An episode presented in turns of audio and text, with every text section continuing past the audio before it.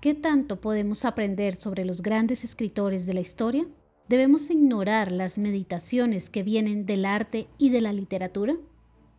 Creemos que las meditaciones que se pueden extraer de muchas obras literarias pueden enriquecer nuestra fe. Por eso, consideramos que en estas fechas vale la pena meditar en Canción de Navidad, la obra corta del gran Charles Dickens. Bienvenido a Byte, Biblia, ideas, teología y experiencias el programa para descubrir el pasado y el presente del cristianismo. Esperamos que seas retado e inspirado por el episodio de hoy.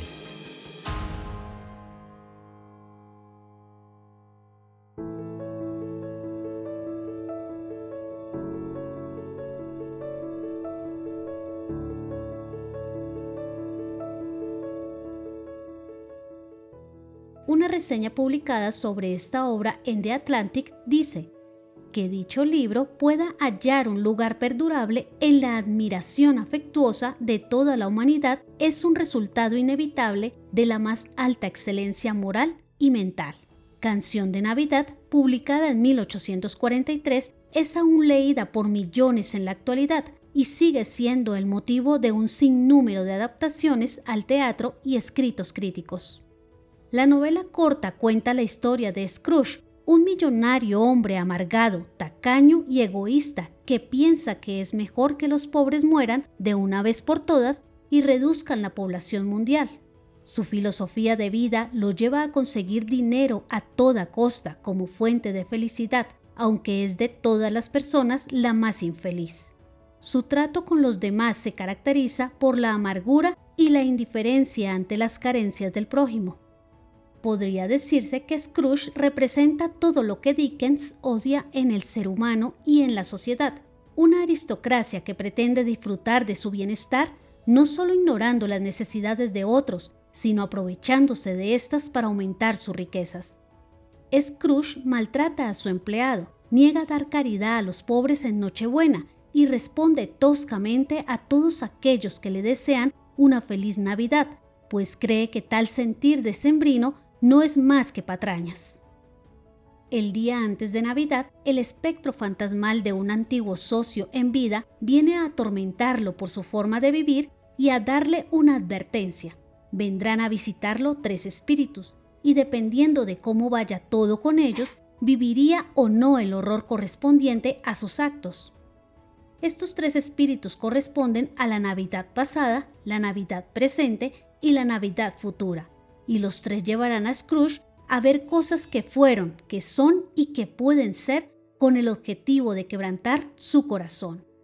Con imágenes profundamente conmovedoras y reflexiones que despiertan sentimientos de todo tipo en el lector, Canción de Navidad logra mostrar los horrores de la avaricia y la apatía, esta corta novela hace que quien la lee se ponga en los zapatos del viejo Scrooge, tiemble ante los espectros que lo mueven por la tierra y examine su propio trato con otros.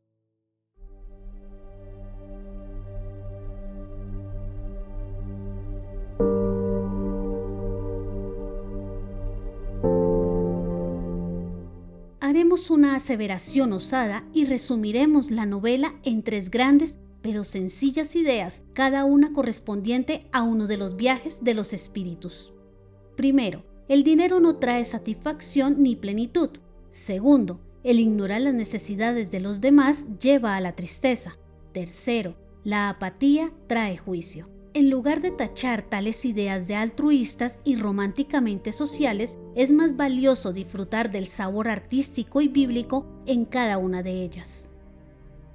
Oigan ahora, ricos, lloren y aúllen por las miserias que vienen sobre ustedes. Sus riquezas se han podrido y sus ropas están comidas de polilla. Santiago 5.1.2. Scrooge es la viva imagen de eso. Tiene riquezas inigualables y su vida no es sino amargura. ¿De qué le sirve? La persona que se dedica a conseguir riquezas no haya sino miseria y podredumbre en el tiempo eterno, y para esta vida solo insatisfacción.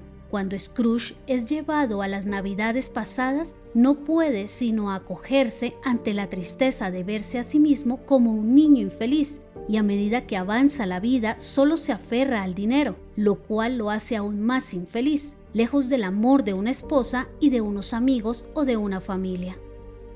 Esta idea no solo se apodera del mismo Scrooge, sino que salta a los personajes que lo rodean.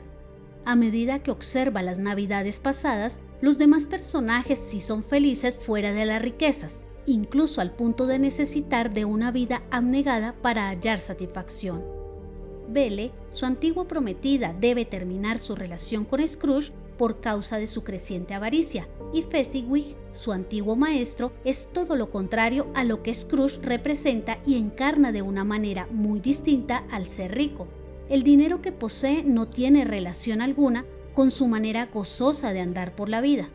Luego, en el segundo viaje, se da cuenta de cómo sufren su empleado y su familia, todo a causa de la opresión del viejo jefe. Sin embargo, se les ve más felices con lo poco que tienen que lo que Scrooge jamás ha sido.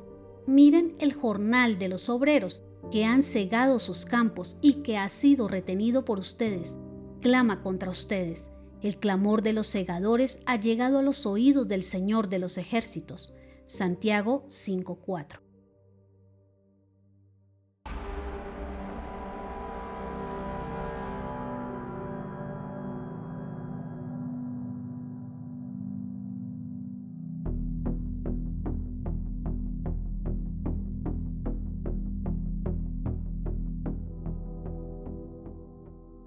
El clamor de la familia Cratchit era un juicio terrible contra el hombre que ahora los observaba desde la dimensión espectral. Esto es claro sobre todo en la vida del pequeño Tiny Tim, el hijo paralítico de Bob Cratchit, empleado de Scrooge. Su visión le lleva a ver la muerte de Tiny Tim y a darse cuenta de que el pobre bienestar y pago que le ofrecía a su padre era la causa final de su muerte. Mayor felicidad halló en deleitarse con el pequeño Tiny Tim durante el tiempo de la visión, incluso si eso implicaba entregar más bienestar a Bob y abandonar su mezquindad.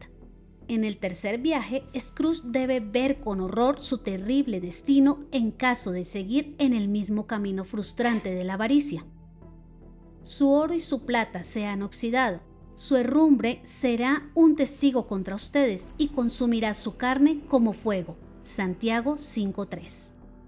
Scrooge debe ver cómo su forma injusta de vivir y su terrible apatía hacia aquellos que necesitan ayuda termina por consumirlo del todo. Este hombre es la perfecta representación de lo que le espera a quienes ignoran al necesitado en esta vida, claros enemigos de Dios.